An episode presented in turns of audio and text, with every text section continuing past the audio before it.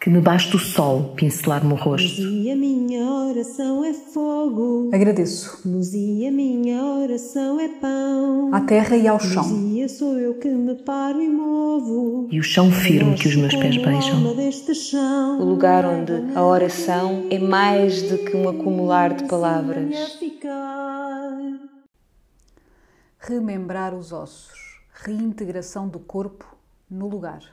Com Ana Alpande Hélia Gonçalves, Iris Lican e Sofia Batalha.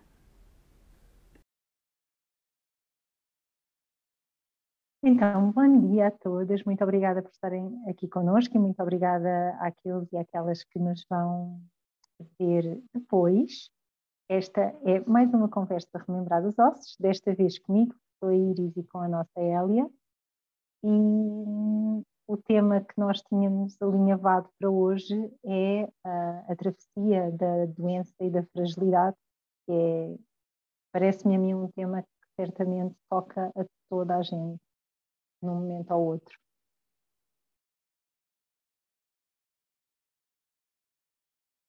Sim, uh, quando, quando de alguma forma também propuseste esse tema, fez-me todo o sentido, até porque uh, cada, cada vez mais sinto que, que, este lugar, este lugar da doença tem trazido uh, todos os problemas da doença, todas as circunstâncias da doença, tudo aquilo que as pessoas que estão nessas situações de vulnerabilidade têm de atravessar, mas também, sabes, aquilo que eu tenho sentido, especialmente no meu trabalho, é para além da doença, há um lugar de culpa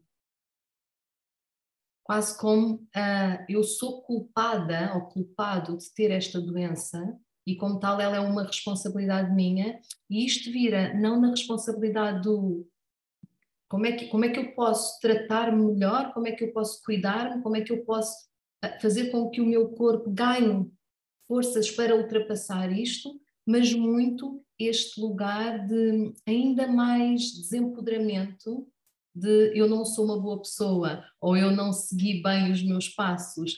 Há, há aqui uma série de mensagens que de alguma forma se calhar têm sido mal passadas, diria eu, que faz com que as pessoas vivam não só a fragilidade da doença, mas muitas vezes sintam que têm de a esconder, têm de viver estes lugares muito isoladas e com uma carga de culpa uh, adicional para aquilo que é uh, a sua travessia, que já é tão dura, não é? Em algumas situações é mesmo dura.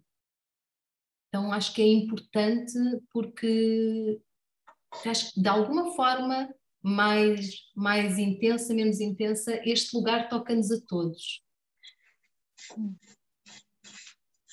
Sem dúvida. Antes de dar resposta, vou só deixar aqui um aviso eu tenho, o meu vizinho tem um cão muito barulhento e ele pode querer participar na nossa conversa.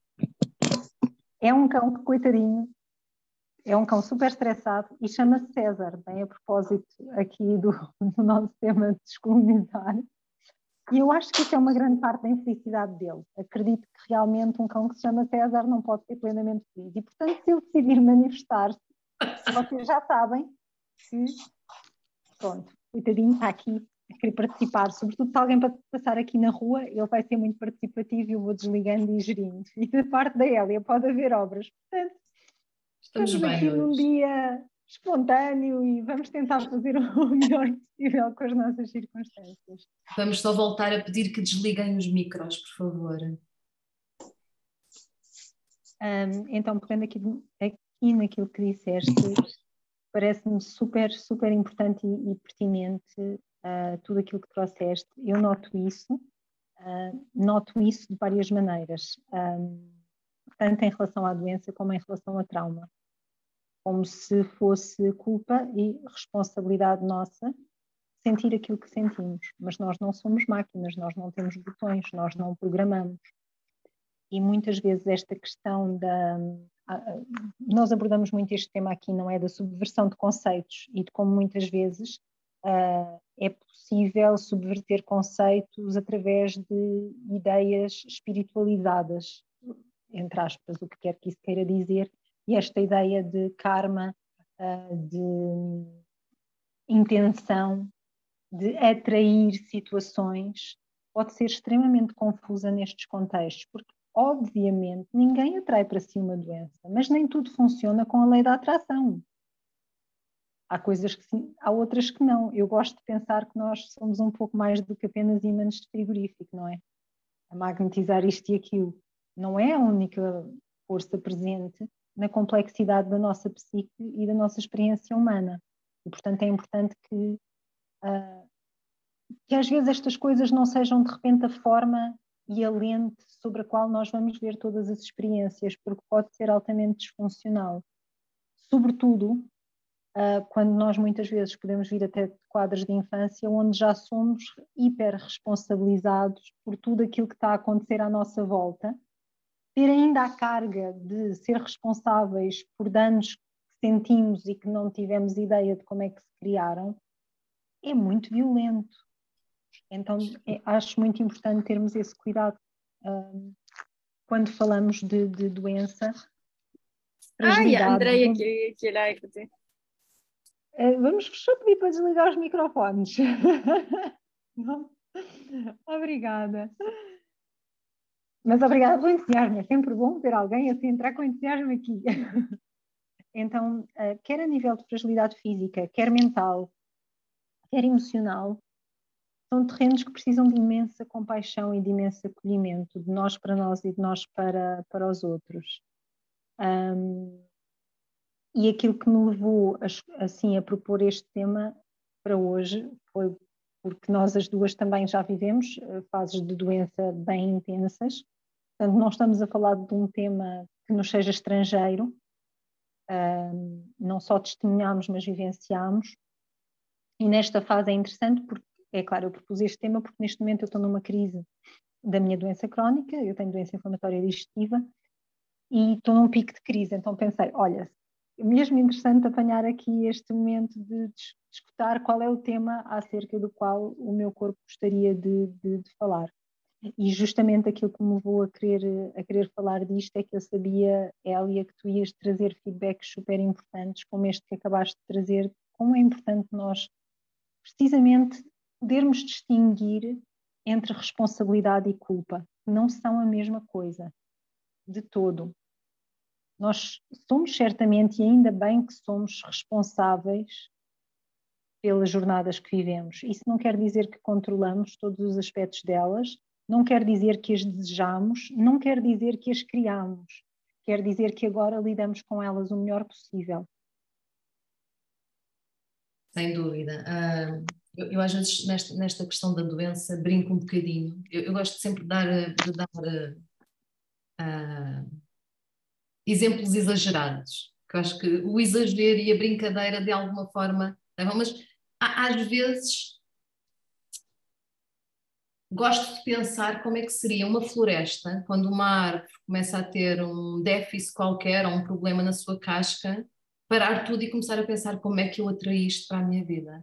O que é que eu meu, na minha vida árvore fiz ou deixei de fazer para esta coisa acontecer? E se pensarmos nisto, lá está, dá, tens vontade de rir, temos todos vontade de rir. E, no entanto, nós vivemos isto em nós com um drama, uma carga, um peso, como se efetivamente, e é interessante como isto passa no meio espiritual, não é? O meio espiritual, este meio espiritual, não é? Mais descontextualizado, digamos assim, como de facto se as coisas fossem lineares como de facto a espiritualidade fosse uma fórmula de matemática. Portanto, se tu fizeres esta escolha vezes esta escolha elevada àquela escolha, vais ficar doente. Mas, por outra vez, se, e não nos apercebermos que continuamos a brincar com conceitos do se tu estares bem, vais parar ao céu, se tu estares mal, vais parar ao inferno. Continuamos a brincar com os mesmos conceitos, continuamos a trazer as cargas uh, culturais e traumáticas das gerações passadas para uma linguagem acessível no meio espiritual, mas que não nos tira nenhuma carga, não nos dá responsabilidade pessoal e não nos permite sequer aceder ao mistério. Porque esta coisa da doença, da doença como qualquer outras coisas, estes lugares de vulnerabilidade, muitas vezes estão-se marimbando para qual foi o ponto onde isto surgiu, porque, como muito bem disseste, muitas vezes aquilo que são as nossas cargas traumáticas são inconscientes, surgiram na nossa vida onde nós não tínhamos nenhuma responsabilidade pessoal e se calhar quem nos cuidou também não, não é? Muitas vezes é, é este lugar da percepção daquilo que nos fez sentir ameaçado que causa muitas vezes trauma e que pode ser disputado em qualquer altura. E este lugar, em primeiro lugar, este lugar de querer encontrar uma causa, continua a ser a nossa, a nossa necessidade de controlar. Controlar a vida, de controlar as coisas. E depois, esta nossa não rendição àquilo que nos cabe viver, não é? Aprendendo desta forma o melhor que sabemos e o melhor que podemos a cuidar de nós e desta forma cuidar dos outros, também continua a ser uma não aceitação do mistério. Ora, a aceitação do mistério, para mim, é a verdadeira espiritualidade. Então, muitas vezes, há uma subversão numa situação que já por si ninguém quer. É? Ninguém quer estar doente. Ninguém quer sentir-se dessa forma fragilizado e, e, fisicamente fragilizado. E todas nós sabemos que, quer dizer, quando o corpo para, para tudo, deixa de haver energia, seja lá para o que for.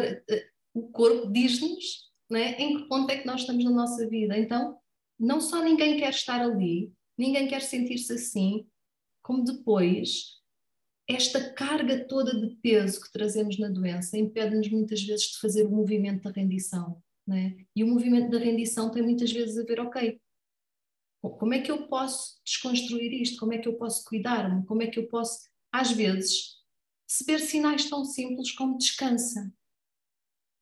É? E eu continuo numa carga imensa a tentar descobrir o porquê, porque se eu descobrir o porquê, isto vai passar. Se calhar isto vai passar se tu cuidares de ti e descansares mais. E, e há uma grande violência para com nós mesmos.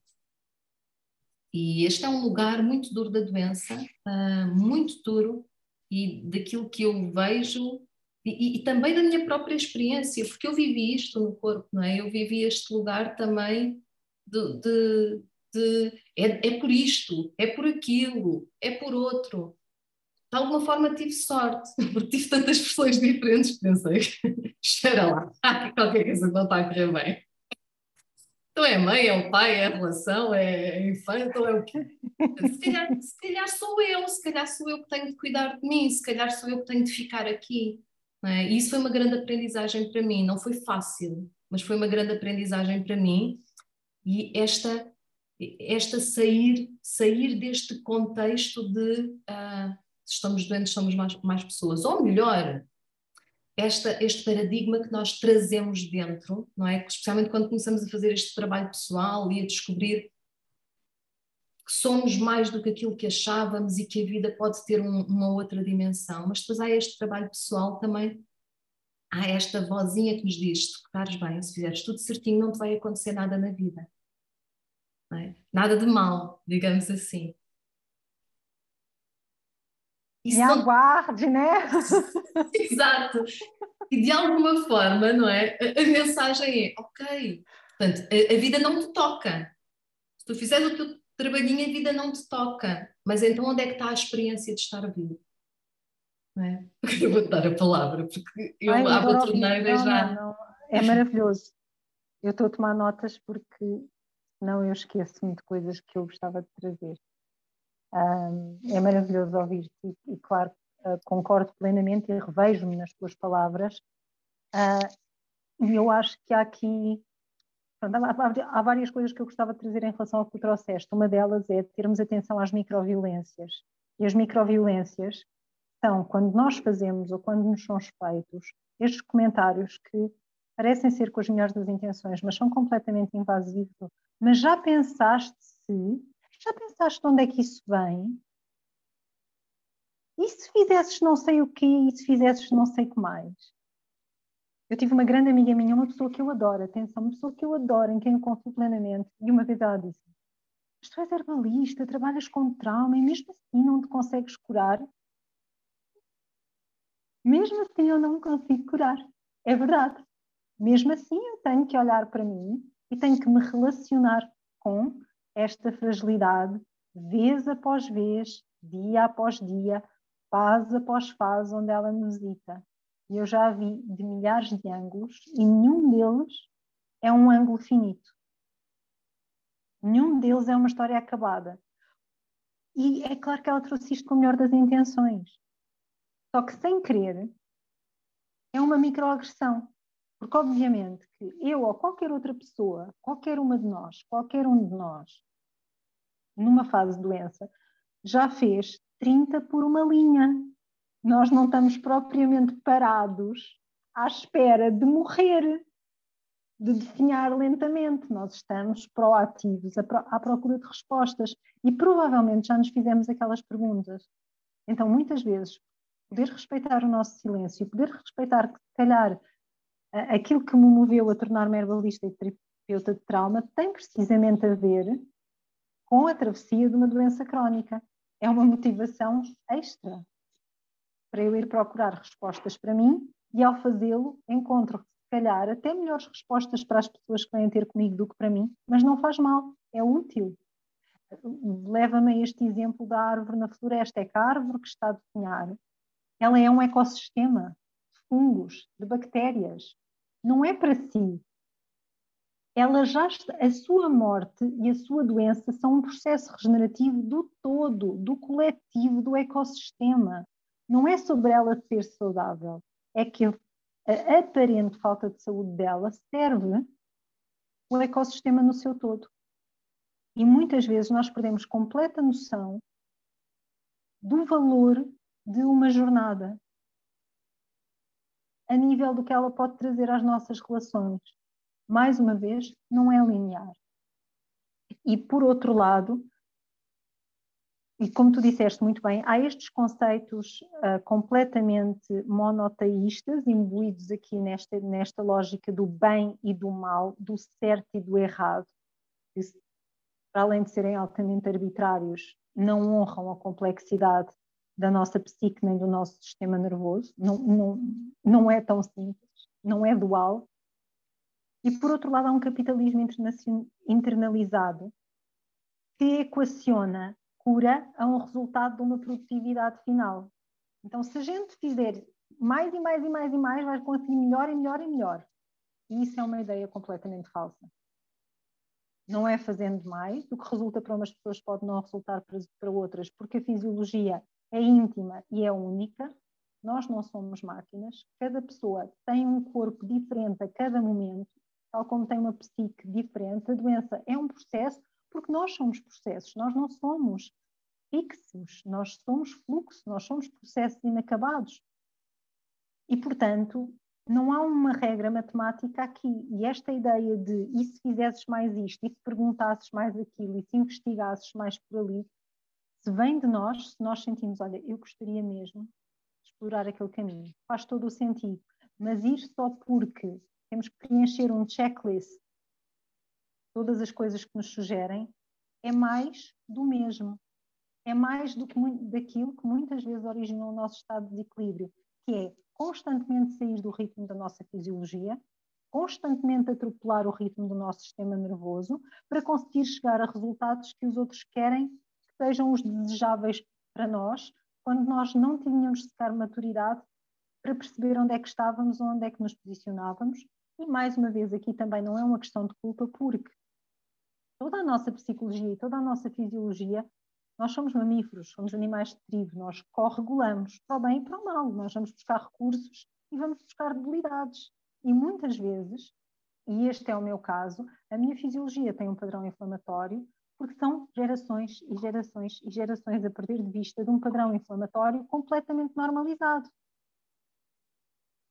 De um apressar, de um esforço para sobrevivência que leva a que o sistema nervoso esteja em ativação constante e que a fisiologia não tenha o assentamento necessário para poder sair do estado inflamatório, que o estado inflamatório é um estado que vem a nosso favor. Nós não lutávamos e não fugíamos se não, se não fossem os estados inflamatórios. São estados altamente ativadores do coração, dos músculos, dos ossos, são estados de mobilidade. Só que uma mobilidade crónica, claro que é disfuncional.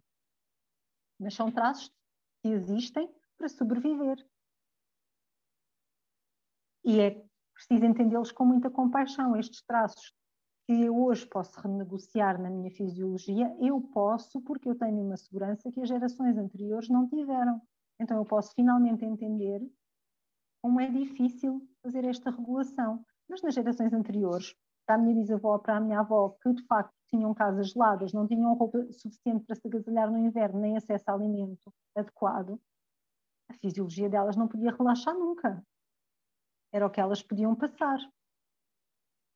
E, e, e este é um lugar também importante que todos os traços existem com uma pertinência, há uma inteligência por detrás daquilo que acontece, que pode ou não combinar com as nossas intenções. Mas as nossas intenções não são o centro da história. Nós fazemos parte de teias de relações. Então há, há várias camadas de significado que estão ali connosco e muitas delas não são visíveis. E também não é tudo tão linear como ah, quando é que começou, porque às vezes nós não vemos quando é que começou, às vezes nós temos hipóteses, às vezes nós não temos memória, sobretudo se estamos a falar de um trauma gestacional ou de nascimento ou desenvolvimento pré-verbal, nós não temos memória, a gente não se lembra quando é que começou. E a gente pode inventar uma história, claro, a gente pode inventar todas as histórias que quiser à volta do tema, mas talvez não seja mais útil. Às vezes, sentar-nos com o mistério é assumir há partes disto que eu consigo ver e há outras que não. E algumas eu vou vendo ao longo da vida e outras, se calhar, não vou ver nunca. Precisamente porque não somos máquinas não é tudo um processamento linear e matemático. Ah. Esse, esse, sentar com o mistério, uh, a mim pessoalmente, traz-me um lugar onde. E, e, e, aqui falo de doença generalizada, não é? Física, uh, emocional, uh, própria, as próprias doenças do sistema onde nós vivemos, onde falaste de processo, não é? A, a doença é um processo e o processo de cura, na verdade, e muito possivelmente nunca se será para chegar a um estado ótimo. É um processo de cuidado. É? É, é? A nossa grande aprendizagem na vida é ir aprendendo a cuidar de nós. E muitas vezes a obsessão na cura não nos permite estar no presente, não nos permite percebermos o que é que nós necessitamos a cada momento.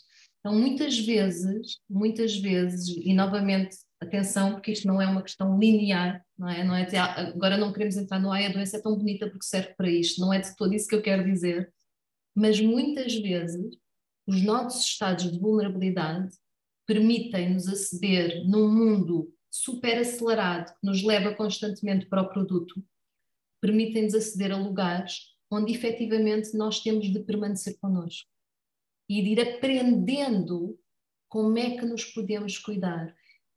E de alguma forma vamos aprendendo como é que nos podemos cuidar connosco mesmos, porque como tu disseste, o meu corpo não é igual ao teu.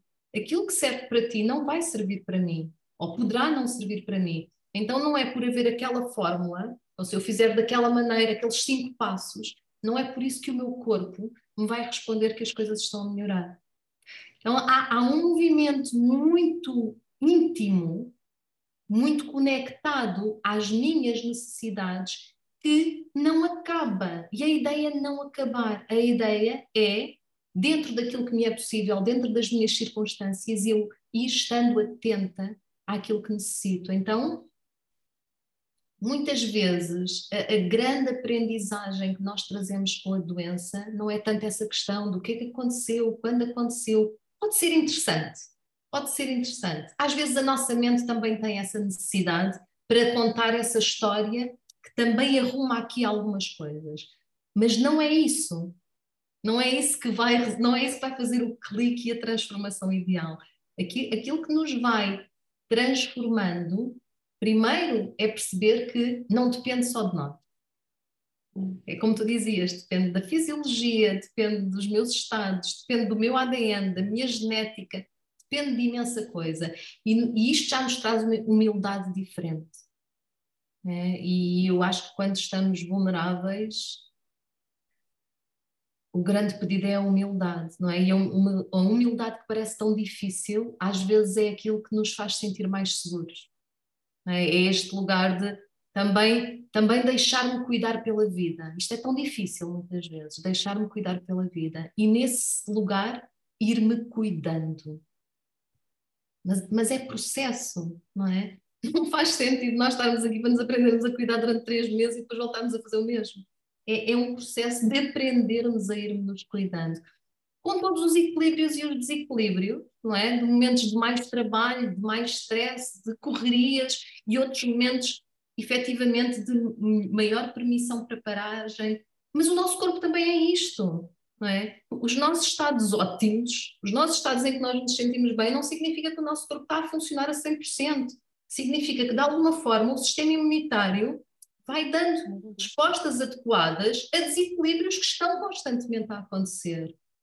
É? É, então há, há, que haver também, eu diria, alguma pacificação com estes processos, porque não, nós não somos imunes a eles, não é? Não, não, é, não é o nosso trabalho de extraordinário, não são 20 horas de meditação ou, ou estados zen ou a alimentação perfeita que nos vai tornar imunes à vida.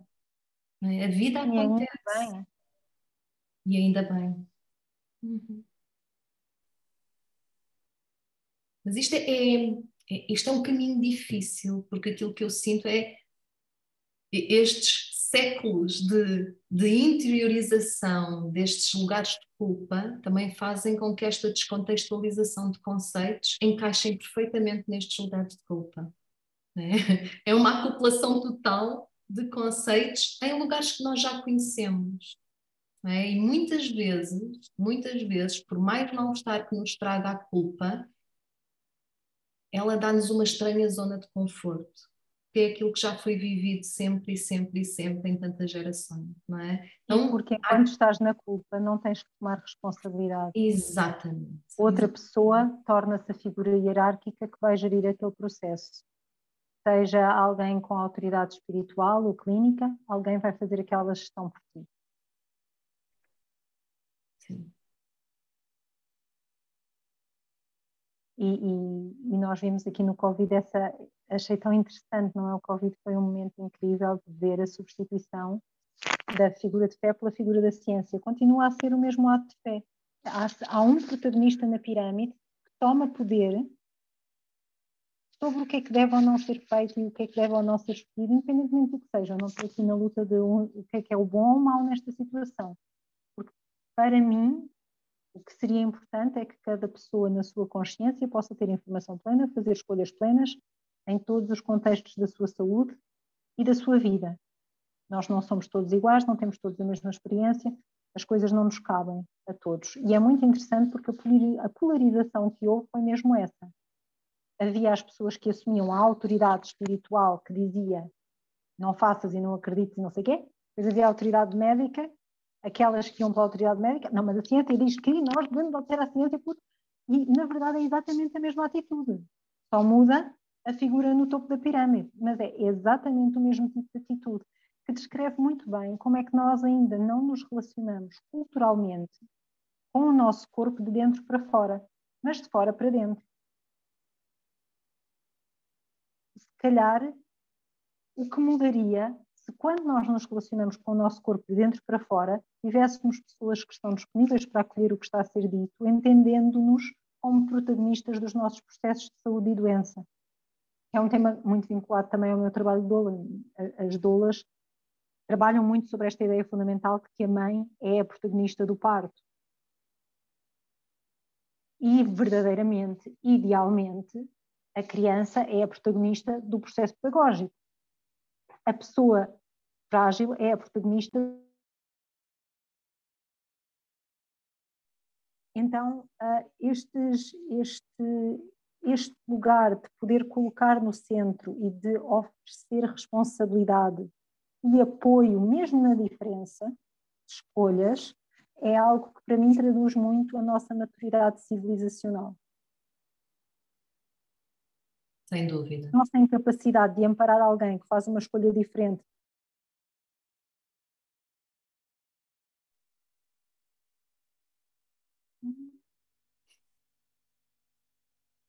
Desculpem. Já cá estás. Pronto. Uh, carreguei aqui num sítio qualquer. Começou aqui uma atualização, mas já está tudo normal. Hoje estamos aqui num dia interessante, Kelly. um, e parece-me também muito fundamental olhar aqui alguns conceitos que aparecem neste contexto da saúde e da doença. Um deles é o, é o curar, como já vimos, e aquilo que para mim tem sido uma constatação é que há coisas que se curam e há coisas que se cuidam.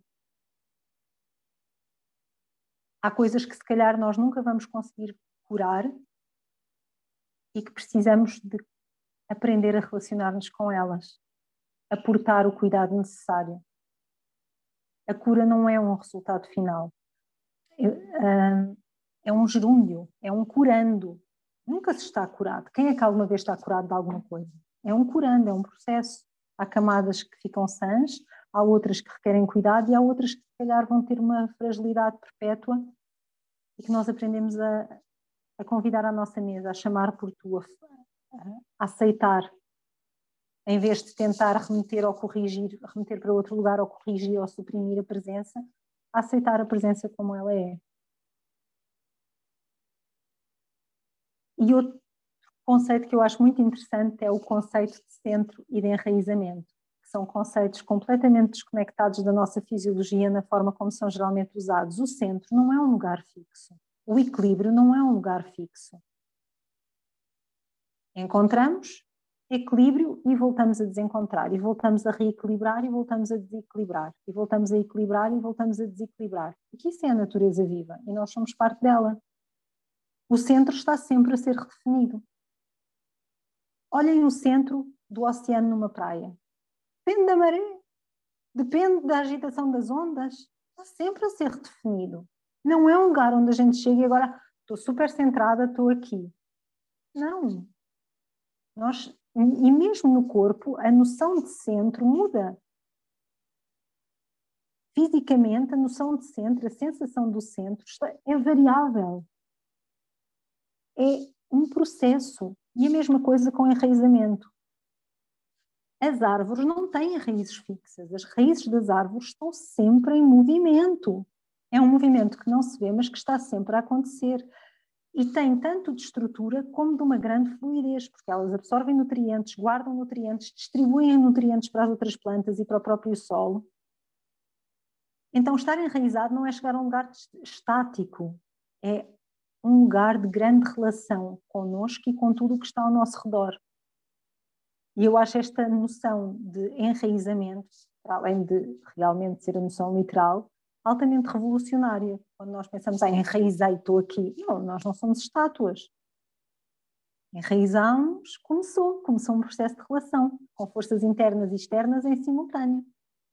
E uma disponibilidade para assumir esse processo como ele está sendo no momento, sendo aquilo que ele é. Mesmo quando ele nos confronta, porque o processo de enraizamento é altamente confrontativo. Olha a jornada do, da bolota até se tornar carvalho. Dificilmente haverá um confronto maior do que este. Então, às vezes, acho que precisamos de, de, de, poder também ressignificar os termos que o que nós adotamos, o que nos são trazidos. E, e só, só para terminar aqui, uh, eu gosto muito do trabalho do Peter Levine e ele traz uma noção muito interessante. Ele diz que, do ponto de vista do sistema nervoso, corpos que têm mais sensibilidade física têm mais resistência psicoemocional e vice-versa. Pessoas que têm mais tendência a distúrbios psiquiátricos têm mais resistência física. Então também é interessante perceber para onde é que se move em nós, na nossa fisiologia, a resiliência e a vulnerabilidade. E neste quadro ele entende que o corpo que somatiza mais fez uma escolha de preservar a psique. De acima de tudo, preservar a integridade da psique. Então, o corpo recebeu o impacto para preservar a psique de impactos mais contundentes. E eu acho esta leitura muito, muito profunda para refletirmos sobre ela.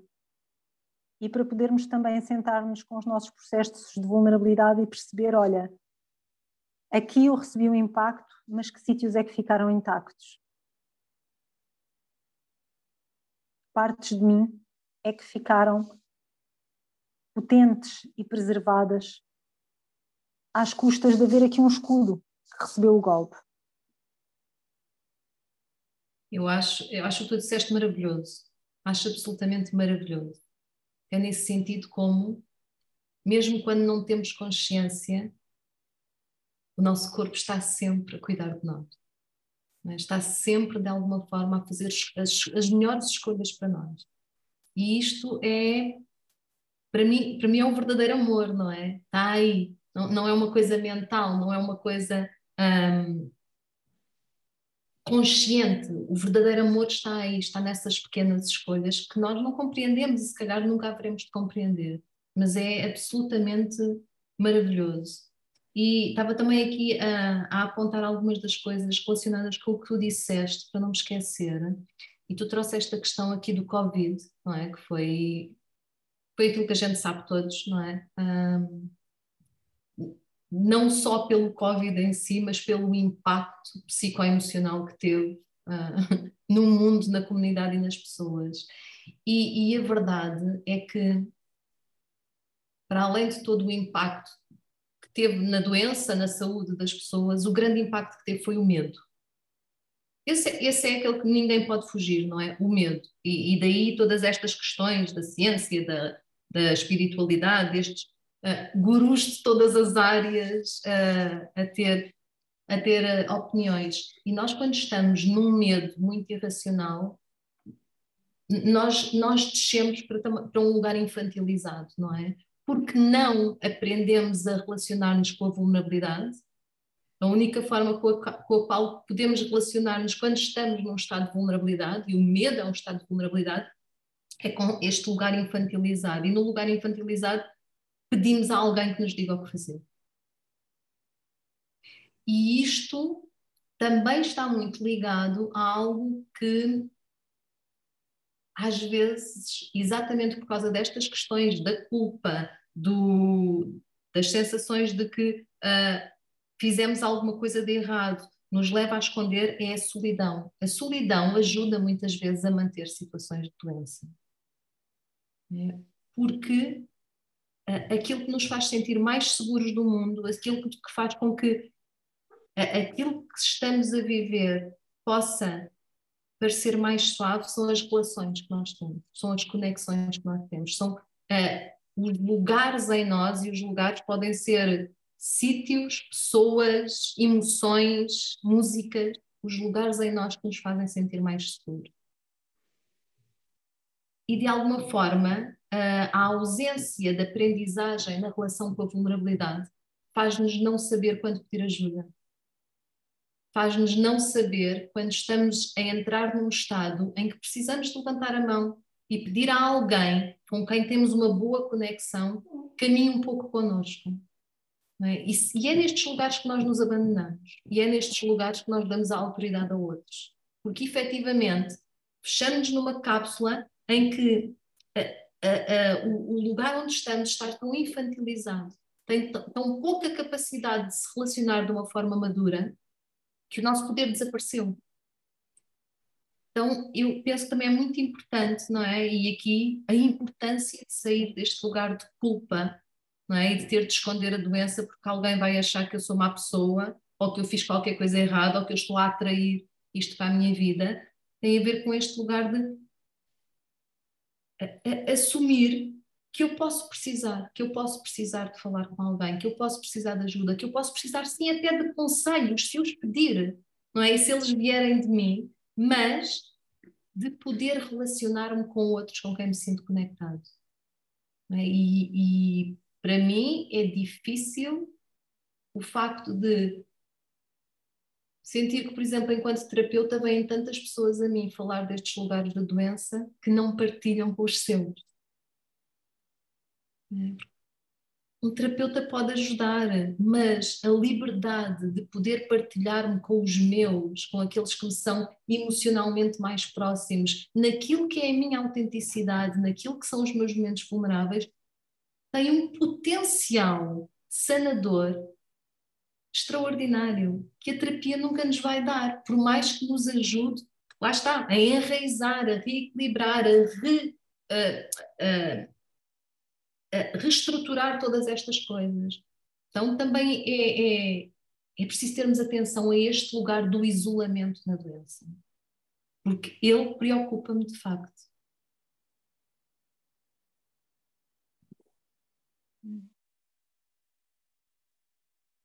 Sem dúvida. E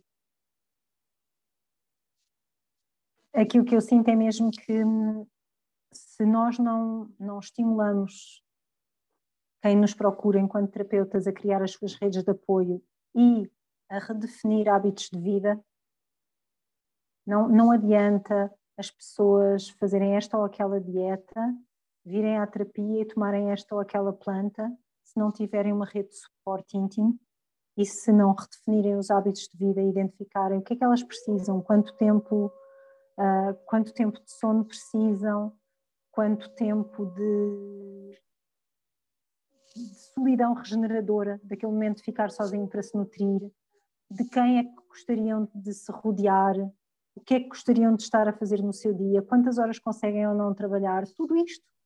Se vivem no sítio onde gostariam de viver ou se há possibilidades de poderem fazer uma transição para um sítio mais agradável, se gostariam de sair mais para a natureza e se precisam de o fazer, se precisam de exercício físico ou de meditar nos seus termos, a uma vela, criar o seu altar, todos esses pequenos gestos que tecem a vida é que fazem com que o trabalho possa dar frutos, porque se a terapia é uma ilha, é, ela vai ter um alívio momentâneo, mas ela não vai ter um, um resultado que se espalhe pela nossa vida. Nós não podemos tratar só ali e o resto fica todo igual. E, e para mim parece-me que esses lugares de estarmos nesse contacto connosco permanente, de nos perguntarmos o que é que eu preciso agora, o que é que faz sentido agora, o que é que é esgotante agora, o que é que me drena agora, o que é que me assoberba agora.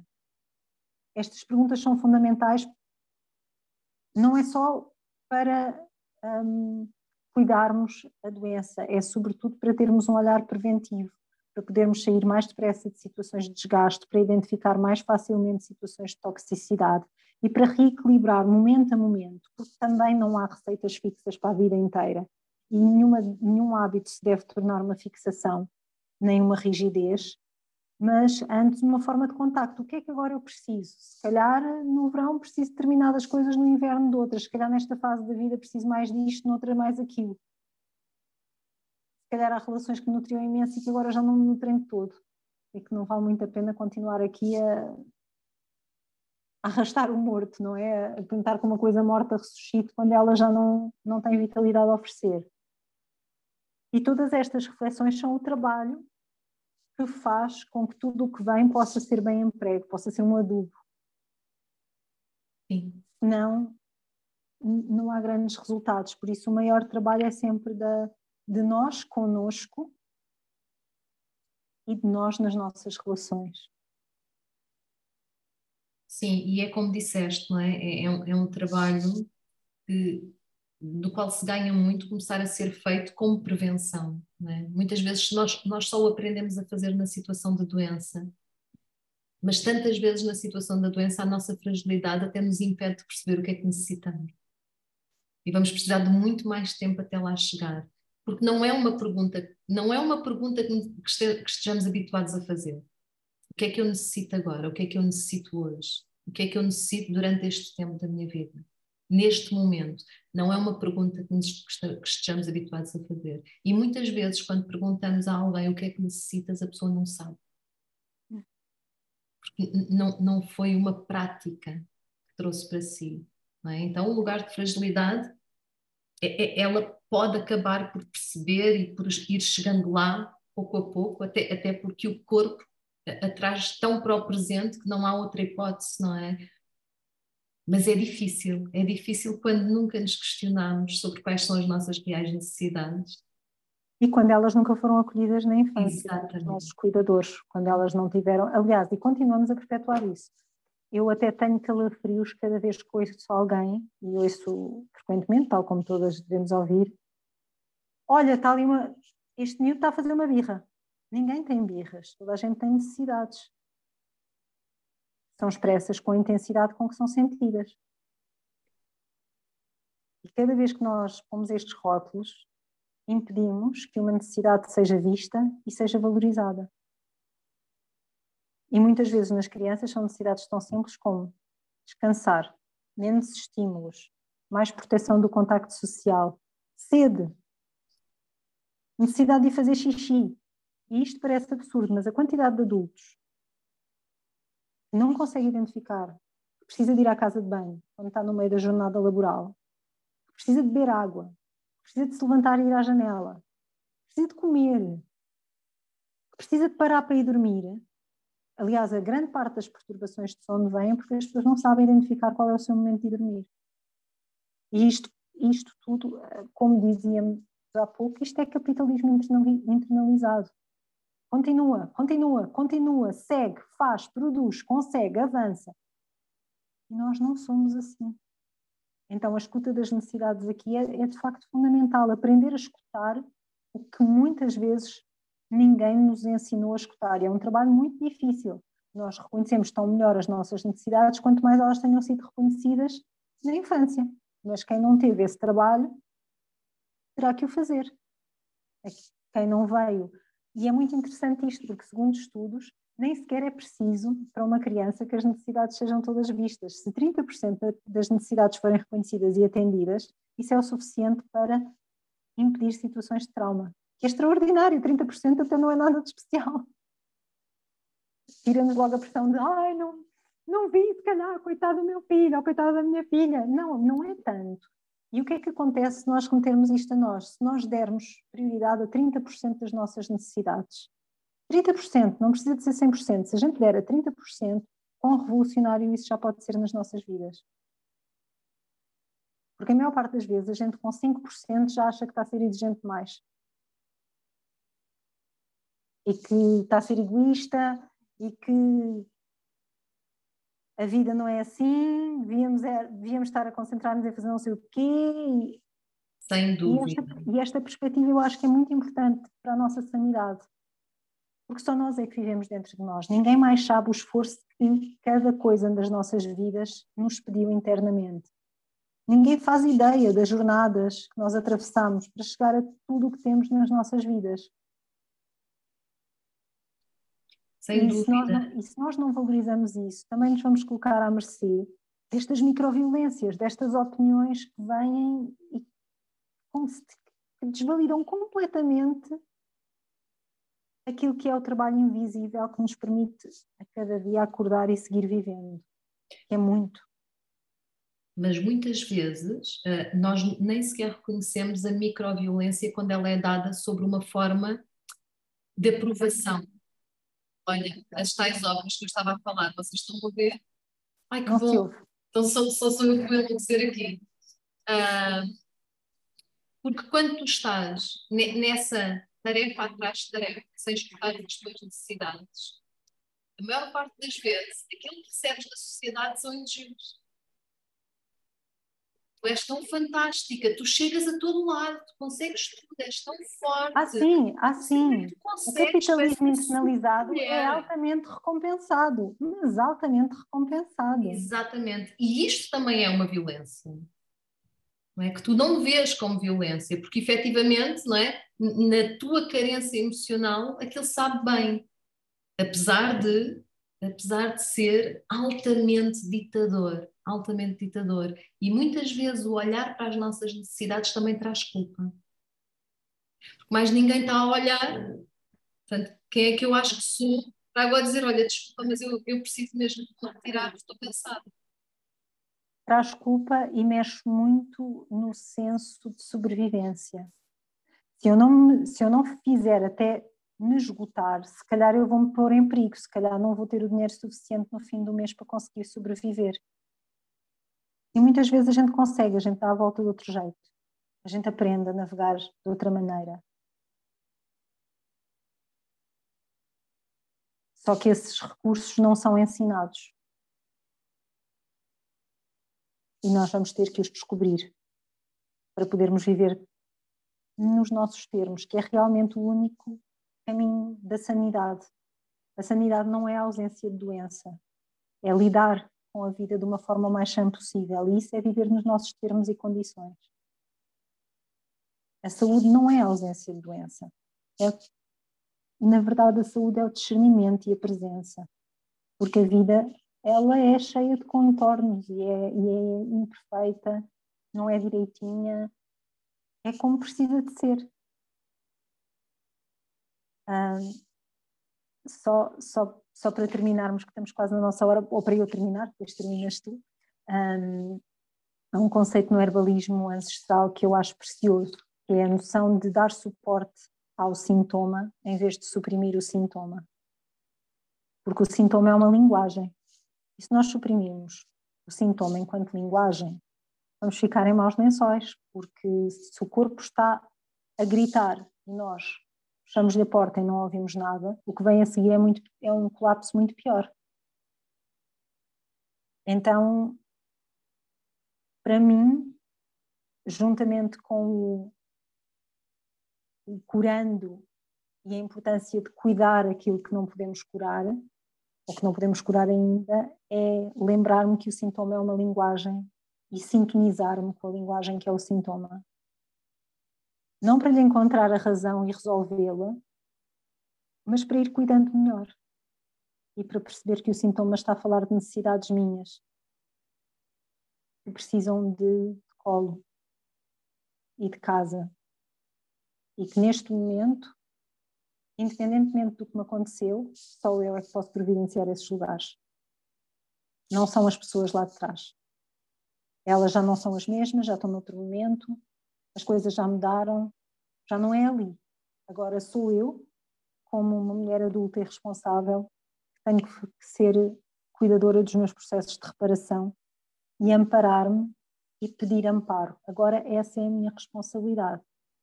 E o que eu posso fazer enquanto adulta é ter a certeza que as minhas necessidades são escutadas. Começando por escutá-las eu. Alargo tudo o que disseste, não é? Ao sintoma emocional.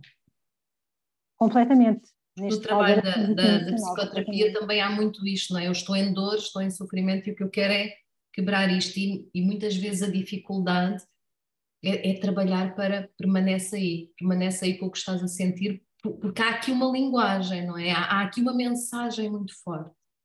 Um, e eu acho que é é natural, é biológico nós querermos fugir do que dói, é? mas, mas ali, não é? ali estão tesouros incríveis. Não, é? não, é, não quero florear a pílula não, de todo, mas efetivamente o valor de eu permanecer com o que há, não é? sem a catalogação do. Não, não há emoções boas e emoções más, há emoções.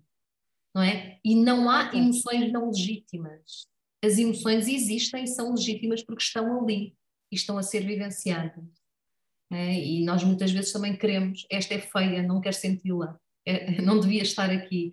Ah, esse sentar-me com o sintoma emocional também é um lugar de cuidado.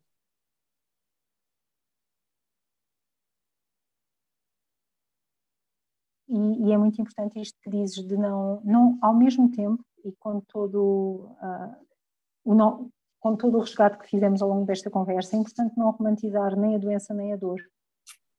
E é importante saber que todas as jornadas acontecem e nós lidamos com elas porque elas estão a acontecer e é o que há para fazer é lidar da, da, da melhor forma que conseguimos, uns dias melhor, outros dias pior, com a presença que conseguimos oferecer, mas também é importante saber que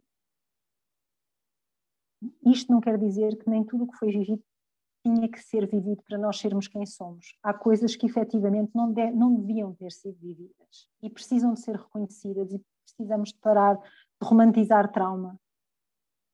Absolutamente. Há, há, há disrupções que, que a vida traz e que são inevitáveis.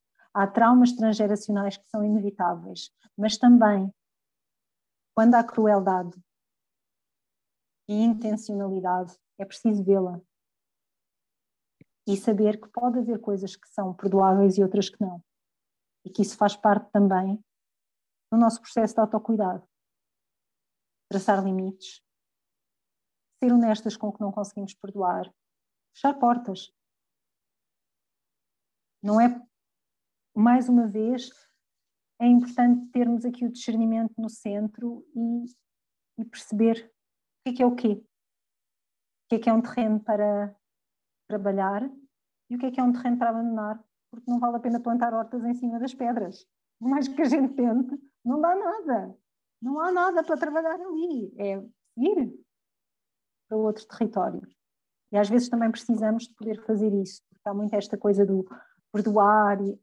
Depende, depende do que é que foi. Às vezes não perdoar é o mais saudável. Depende do que é que foi. Depende de como é que nos afetou, depende de como é que nós nos sentimos.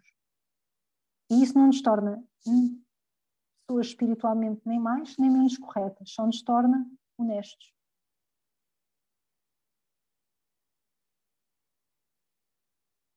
Pronto, Minha querida, ouvir-te para mim é sempre um delírio.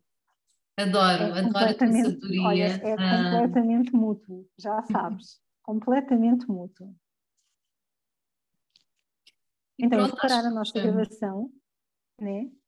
Vou parar a nossa gravação, agradecendo muito a quem nos há de ouvir ainda depois. E quem, e ficar, quem quiser também. ficar um bocadinho aqui connosco, ainda pode. Eu vou é só parar a gravação. Então, até à próxima.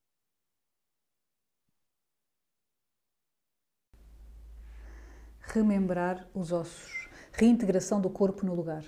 Para mais informações, sigam o nosso canal no Telegram que me basta o sol pincelar-me o rosto. E a minha oração é fogo. Agradeço. Luz e a minha oração é pão. À terra e ao chão. Luzia sou eu que me paro e movo. E o chão firme que os meus pés beijam. O lugar onde a oração é mais do que um acumular de palavras.